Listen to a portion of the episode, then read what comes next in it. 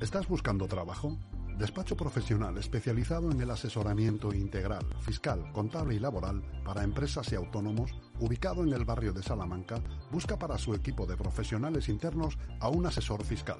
Envía tu currículum a grupoemgestion@grupoem.info o llama por teléfono al 91 689 57 99.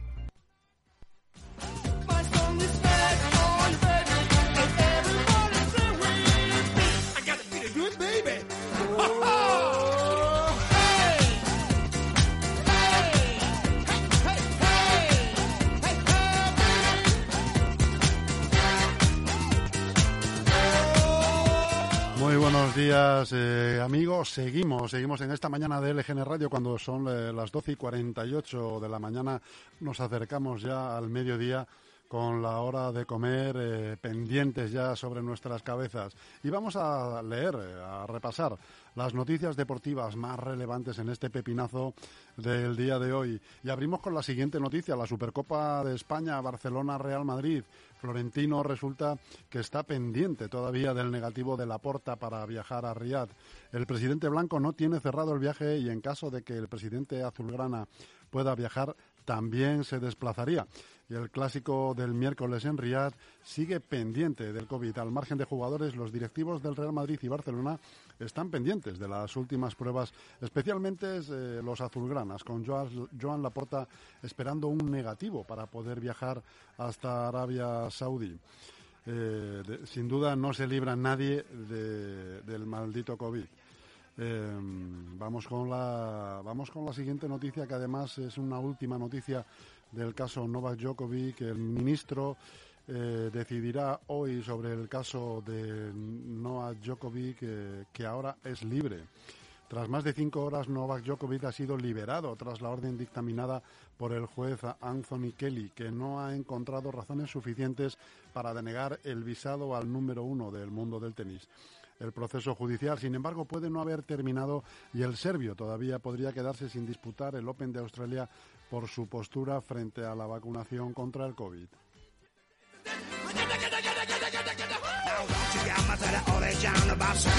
up the other life,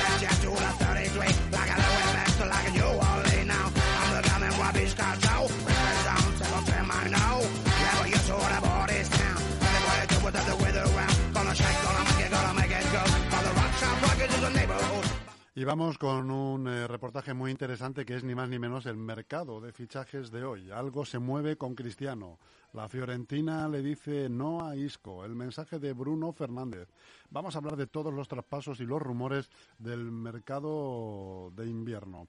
La ventana del mercado de fichajes de invierno se abrió el 3 de enero y cumple ya una semana. Después de siete días, los movimientos dejan de aminorar y crecen los rumores eh, al respecto. El mercado de invierno se cierra, se cerró el 31 de enero y en marca se cierra el 31 de enero y en marca te vamos te vamos a contar eh, en tiempo real todos los fichajes y bajas del mundo del fútbol. A la promesa del Valencia a Bordalás eh, con Guas. El Valencia ha prometido a Bordalás que no dejará salir a Guas hasta que no tenga atado a un sustituto. El danés está cerca del Atlético a cambio de uno o dos millones de euros. Guas es el jugador que más minutos ha, ha disputado en la plantilla. Por lo que supone un serio revés para el técnico del Valencia, Bordalás ha pedido fichajes en numerosas ocasiones y ahora con más razón.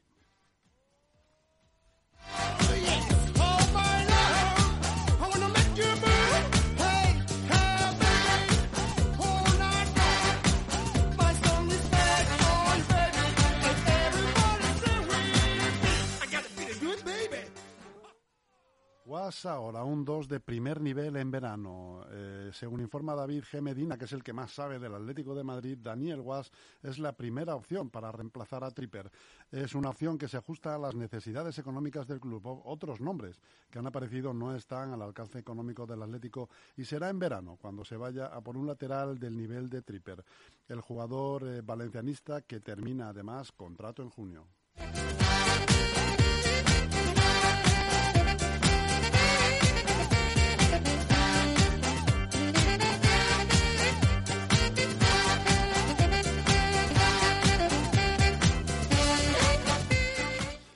Algo se mueve con Cristiano. A lo que contábamos hace un rato sobre Cristiano y el PSG se une un confidencial de hoy en el diario Sport, en el que el periódico,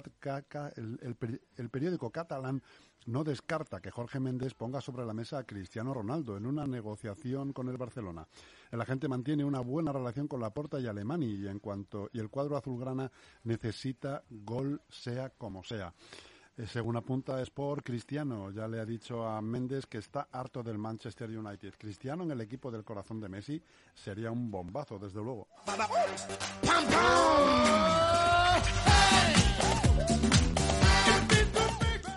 El director deportivo de la Fiorentina, Daniel Prade, ha dejado muy claro que su equipo no va a firmar a Isco. Pese a los rumores que le colocaban en la órbita viola, Prade fue muy contundente durante la rueda de prensa en la que se presentó Christoph Piatek, nuevo fichaje de la Fiorentina. En los últimos días, dice, muchos nos han vinculado con un movimiento para Isco. Ni siquiera sabemos quiénes son sus agentes, ni la edad que tiene. Por eso te digo que no pasa nada sobre él.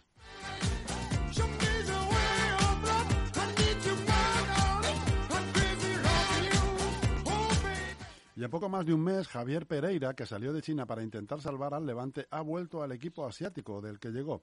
Tras una decisión de la Junta Directiva, Pereira fue nombrado entrenador principal del primer equipo del Lockman Football Club de Henan, cerrando así su, su regreso tras su fallido paso por la Liga Española.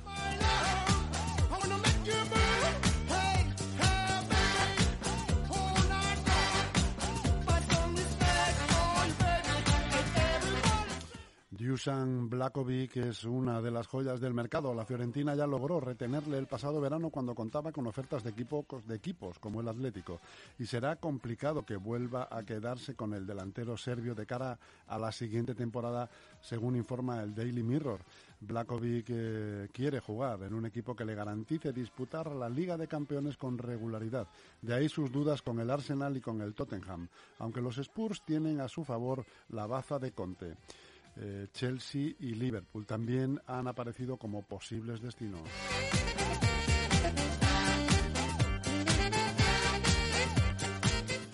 Coutinho jugará como cedido en el Aston Villa hasta el final de temporada, según se anunció el viernes el Barcelona. Logra deshacerse así de una parte importante del salario del brasileño, condición indispensable para poder inscribir a Ferran Torres. Al brasileño le pretendían otros equipos ingleses, ya que dejó un grato recuerdo que en el Liverpool, uno de ellos era el Tottenham, pero en Inglaterra publican que fue Conte personalmente quien rechazó la llegada de Coutinho.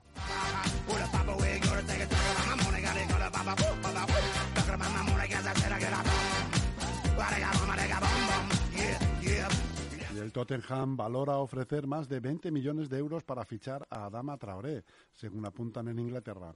El extremo español eh, también ha sido relacionado con el Barcelona en este mercado invernal. El del Wolverhampton, de 25 años, jugó la pasada Eurocopa en España.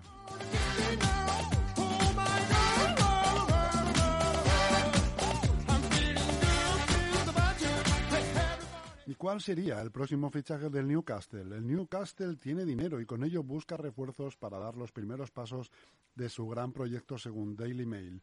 Su siguiente objetivo es el defensa francés del Mónaco, Benoit Badisale, de 20 años. El central podría costar algo más de 40 millones de euros. Otros nombres que se relacionan con el Newcastle son el mediocentro defensivo Ibrahim Sangare del PSV e incluso Umiti, Umtiti como cedido. El Barcelona necesita liberar masa salarial para poder inscribir a Ferran Torres.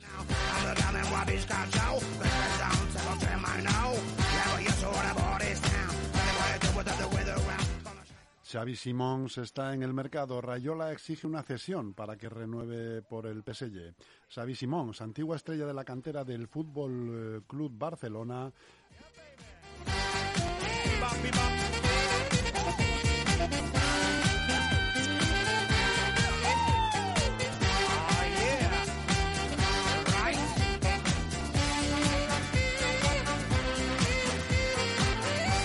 Baba.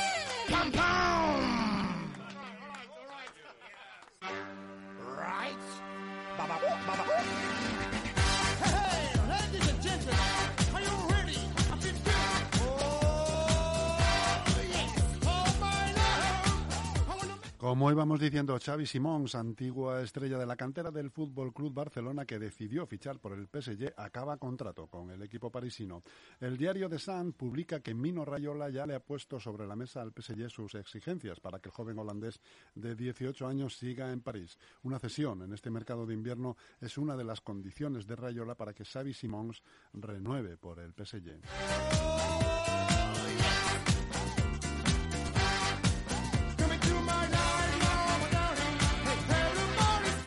Godín se cansa de esperar al Valencia, que activa la opción de Álvaro González, el Olympique de Marsella.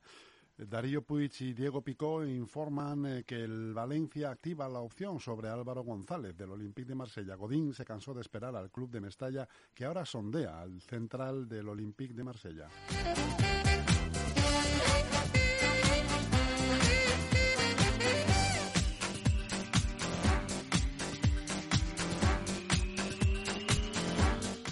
Bruno Fernández del Manchester United desmiente contactos con el Fútbol Club Barcelona en Portugal. Han colocado a Bruno Fernández, centrocampista del Manchester United, en la órbita del Fútbol Club Barcelona como su segunda preferencia tras Erling Haaland. El futbolista luso ha querido desmentir en su cuenta de Instagram que haya mantenido negociaciones con el Barça.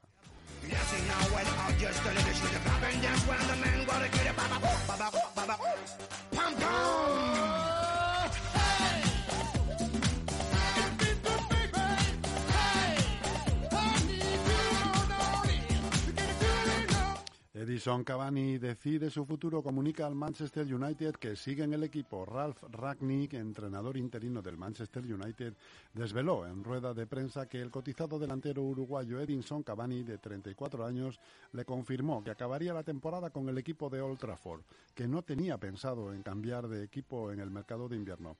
Le dije que si fuera por mí querría que se quedara. Vino a mi oficina y hablamos durante casi media hora. Y me dijo que definitivamente se quedaría y que querría quedarse hasta el final de temporada, explicó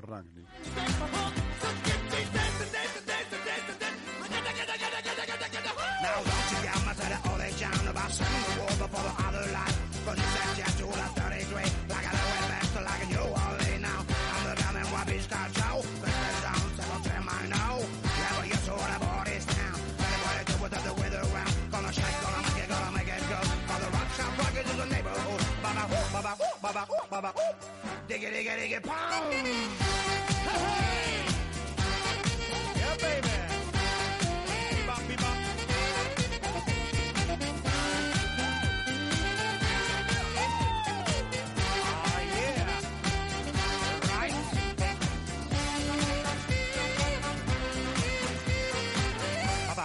Oh,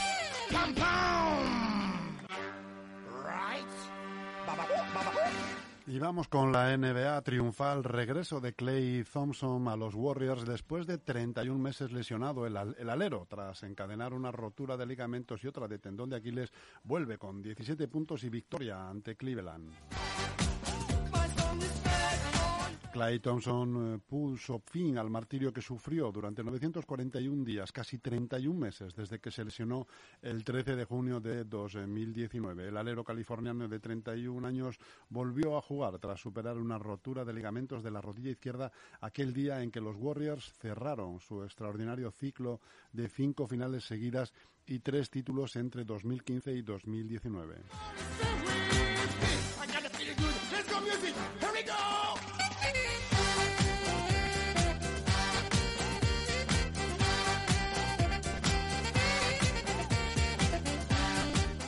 En golf, John Ram, segundo en el torneo de los campeones. El número uno del mundo se queda a un golpe del australiano Cameron Smith, que con menos 34 bate el récord de resultado más bajo sobre el par en la historia de PGA. Solo el resultado más bajo respecto al par en la historia del circuito americano de golf, los increíbles menos 34 que firmó este domingo. El australiano Cameron Smith apartó a John Ram menos 33 de la victoria en el Century Tournament of Champions, el torneo que reúne en el campo hawaiano de Kapalua a los ganadores de algún campeonato en la temporada pasada. En el torneo de los campeones, Ram volvió por todo lo alto después de casi 90 días fuera de la acción. Ha sido el tiempo que el número uno del mundo ha necesitado para limpiar la mente después de acabar saturado de golf.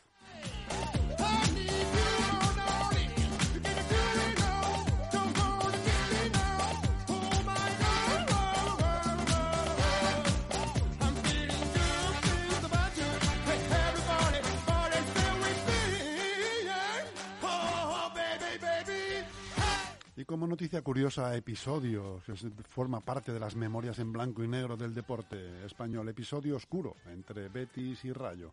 En 1978 se rechazó un intento de soborno de 6 millones de pesetas por comprar, por comprar el resultado del partido. El 23 de abril de 1978, Betis y Rayo se enfrentaron en Sevilla a tres jornadas del final de la liga. El Betis, aún campeón vigente de Copa, estaba en riesgo de descenso, no así el Rayo, que ese año se estrenó en Primera División con una sensacional primera vuelta que le valió el apodo de Mata Gigantes. En la segunda fue a menos, pero no pasó problemas. Las vísperas estuvieron marcadas por rumores de primas del Español y el Racing, también en peligro hacia el Rayo. Lo normal en aquellos tiempos eh, el partido resultó feo y lo resolvió el Betis con un solo gol en el minuto 72, obra de su, de su delantero Zantro Hugo Cabezas, rematando de cabeza en un bravo salto entre Tanco, Alcázar y Anero. Un partido más destinado en principio al olvido, pero el miércoles se recibe en la Federación una carta de Marcelino Gil, presidente del Rayo en la que éste solicita que se investigue un intento de compra del partido por parte del Betis. Se forma un gran escándalo y durante todo el mes de mayo se produce un goteo de comparecencias, declaraciones y careos en la vieja sede federativa de Alberto Bosch. Lo que unos decían iba tirando de otros, como cerezas en el cesto, con unos fantasmales 6 eh, millones de pesetas como telón de fondo. En sucesivos días fueron desfilando Marcelino Gil, Núñez Naranjo, que a la sazón presidente del Betis, los rayistas Fermín, Rial, Alvarito, su entrenador Héctor Núñez y los béticos Anzarda, Sabaté y Alabanda. Los seis millones salían de lo que los rayistas tenían como prima natural de su propio club por, por ganar, 45.000 pesetas más las 275.000 que ofrecían conjuntamente el Español y el Racing. Esa cantidad multiplicada por los 15 convocados más el masajista y el doble para el entrenador daban los 6 millones redondeando. Y esa cantidad alguien habría pretendido cambiarla de prima por ganar a prima por perder. La investigación estableció que tres horas antes eh, del partido el rayista Rial llamó al bético Sabaté, aún en el hotel de concentración. A la banda fue quien cogió el teléfono y se lo pasó a Sabaté, lo que le implicaría tangencialmente. Rial diría luego que había hablado con Sabaté de cosas de la federación, de las que ambos eran directivos, pero la investigación concluyó que le había explicado que tenían seis millones por ganar y que si el Betis les daba esa cantidad se dejarían vencer. Eso quedó sin respuesta hasta el descanso del partido. Iban 0 a 0 cuando el delegado del Rayo le dijo a Fermín que el bético Anzarda quería hablar con él. Habían sido compañeros poco tiempo atrás en el Madrid. Fermín salió y Anzarda le dijo que estaban dispuestos a darle los 6 millones si les dejaban ganar. Fermín entró aturdido en el vestuario. Le preguntaron y lo comentó. Héctor Núñez, que había gestionado las primeras por ganar, se opuso. La conclusión final fue que el intento de soborno se rechazó. El asunto viene a ser una radiografía perfecta del tipo de manejos que se daban en este tipo de partidos con desdichada frecuencia. Como eran difíciles de probar, pues se basaba todo en testimonios y careos con versiones enfrentadas. Se solían dejar sin resolver, pero aquí la Federación encontró un móvil. La presencia en el origen del asunto de Rial y Sabaté, ambos directivos de la Federación, el primero de ellos y, y vicepresidente, la federación llevaba poco tiempo de existencia y era muy combatida por Pablo Porta, presidente de la otra federación. Este suceso fue la ocasión ideal para desacreditar al joven eh, sindicato, que por su parte abrió a los dos implicados un expediente que se tomó con calma.